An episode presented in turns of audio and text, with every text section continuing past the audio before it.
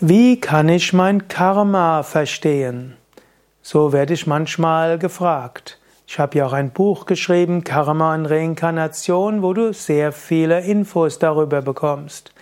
Mein Karma verstehen ist auch der Titel eines Seminars bei Yoga Vidya zu finden auf www.yoga-vidya.de Seminar.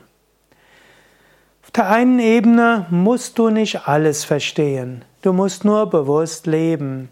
Gehe davon aus, dass was auch immer kommt, dein Karma ist, wertvolle Erfahrungen für dich sind, Aufgaben für dich sind, Herausforderungen für dich sind. Gehe auch davon aus, dass du wächst und reifst durch die Erfahrungen.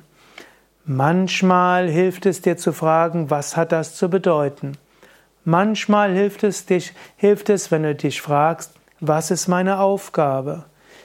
Manchmal kannst du überlegen, vor dem Hintergrund dieses Karmas, was soll ich tun, was soll ich machen? Wenn du aber einfach von der Vorstellung ausgehst, dass alles, was kommt, hilfreich für dein Wachstum ist und alles, was du als Aufgabe bekommst, wichtig ist, damit du spirituell wachsen kannst, dann hast du schon viel von deinem Karma verstanden. Du musst nicht immer alles, was dir geschieht, vollständig verstehen, was es zu bedeuten hat.